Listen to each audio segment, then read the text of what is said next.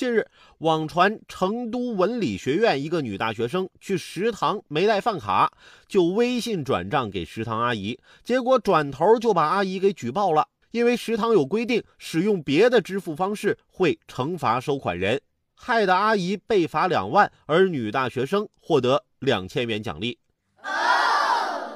事后，成都文理学院回应不存在上述事实，的确有经营者违规微信收款二十二元。不是学校员工，也不存在对食堂阿姨罚款两万元和奖励学生两千元的情况。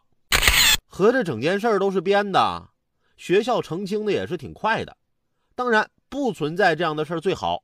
我们相信，怀着质朴内心的人还是大多数。毕竟，今天你给别人挖坑，早晚也会有人给你挖坑再坑回去的。昨天，我妹拿着两个饺子跟我打赌。说其中啊，一个是放了芥末的，谁要是选到那个有芥末的，那就给对方一百块钱。我认真的选了一个，一口下去，我这眼泪都出来了。芥末的，认赌服输啊，我就兑现了赌约。他走了之后，我才知道原来这俩饺子都放了芥末。今天啊，我又如法炮制，喊来了我弟弟。我弟弟选了一个，正要往嘴里送呢，吧唧一声掉地上了。